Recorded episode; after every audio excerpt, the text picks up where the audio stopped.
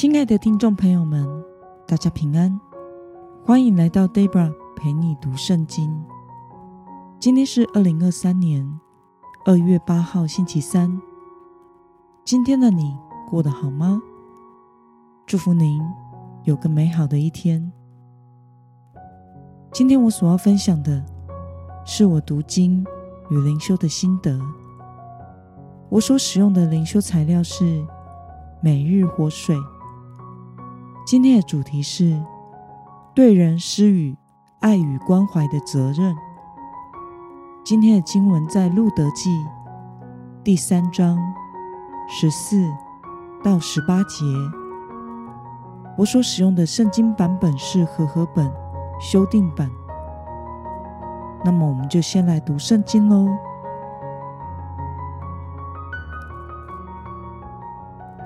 路德就在他脚旁。躺到早晨，在人还无法彼此辨认的时候，就起来了。波阿斯说：“不可让人知道有女子到禾场来。”他又对路德说：“把你所披的外衣拿来，握紧它。”他就握紧外衣。波阿斯量了六簸箕的大麦，帮路德扛上。他就进城去了。路德回到婆婆那里，婆婆说：“女儿啊，怎么样了？”路德就把那人向他所做的一切都告诉了婆婆，又说：“那人给了我这六簸箕的大麦，对我说：‘你不可空手回去见婆婆。’”婆婆说：“女儿啊，等着吧。”看这事结果如何？因为那人今日不办妥这事，必不罢休。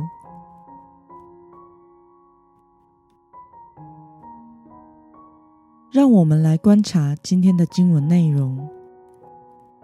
在今天的经文中，波阿斯要路得在天还没全亮的时候离开，不要让人看见有女子在合场。并且给了她六簸箕的大麦，让她带回去给婆婆。路德回来，就将波阿斯所做的告诉婆婆。婆婆认为波阿斯今日必完成承诺。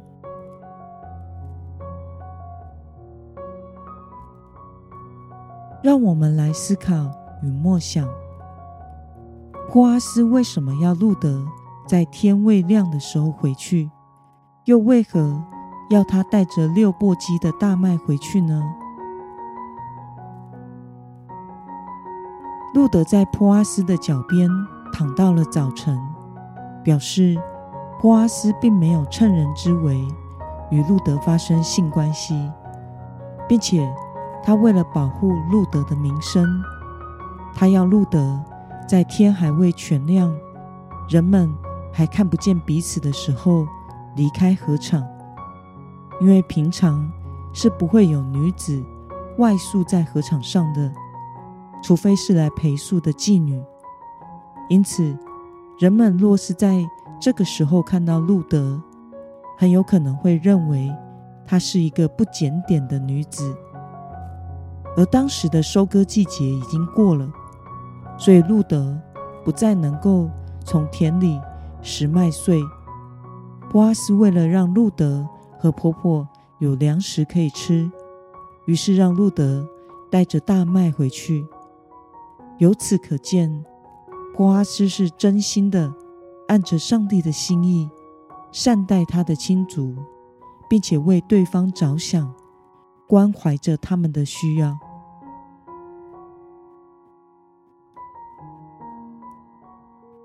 对于波阿斯为路德。和拿俄米所付出的，表现出他的爱与关怀，对亲族的责任。对此，你有什么样的感受呢？就当时古代的社会与摩西律法，我想波阿斯是一位敬畏神的人。他怜悯身边无依靠的寡妇，照顾路德和婆婆拿俄米的需要。并且愿意善尽亲族的责任。在犯罪后堕落的人类本性中，其实多半是自私的，想要给予属于自己是最好的，但是有余力的时候，却不一定想要帮助别人。有时候我们的眼睛并不想要看到别人的需要，有的时候则是明明看到了，却不想要去付出爱与关怀，因为。爱与关怀是要付上实质代价的，但是身为基督徒的我们，却对人有着爱与关怀的责任，并且要付上物质或者是非物质的代价来帮助身边的人。因为尽心尽力尽意的爱神与爱人是主耶稣的命令，我们也都是从神以及其他人那里领受了恩典。才能信耶稣的。Debra 在生命被主更新造就后，以及到全时间侍奉的前期，一共长时间陪伴了和陪读了四位姐妹。有的是生命经历极大的痛苦困难，有的则是重度的忧郁症。每一位都是从每天陪读到一周三次。到一周两次，最后一周一次。每一位，我大概都陪伴了有半年多的时间，直到对方从神那里得着安慰与力量，可以正常的过教会生活为止。这些都是没有任何回报的付出。原因是，当我软弱无助的时候，神也差遣了别人来对我付出。因此，我对身边可以照顾到的人，也应该有一份爱与关怀的责任。在这里，并不是要大家超过自己的能力去付出自己所没有的。我们每一个人的特质不同，能够做的事情也不同，拥有的各种条件与物质条件也不同。但是，我们总有。可以付出帮助的地方，上帝希望我们能够对我们所能付出的地方，有施予爱与关怀的责任。那么今天的经文可以带给我们什么样的决心与应用呢？让我们试着想想，最近我们在哪些事上有为别人着想和付出的，又在哪些事上，没有为别人着想和付出的，为了能透过关怀来恢复关系，对人付出爱与关怀的责任，今天的你决定要怎么做呢？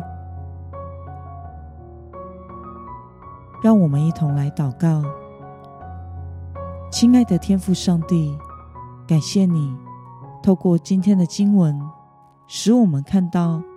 波阿斯是如此的为他人着想，并且付上物质以及非物质的代价来帮助路德和拿俄米。求主帮助我们，也能有从你而来的爱，去看到周围的人的需要，能够尽上付出爱与关怀的责任，以实际的行动来帮助身边的人。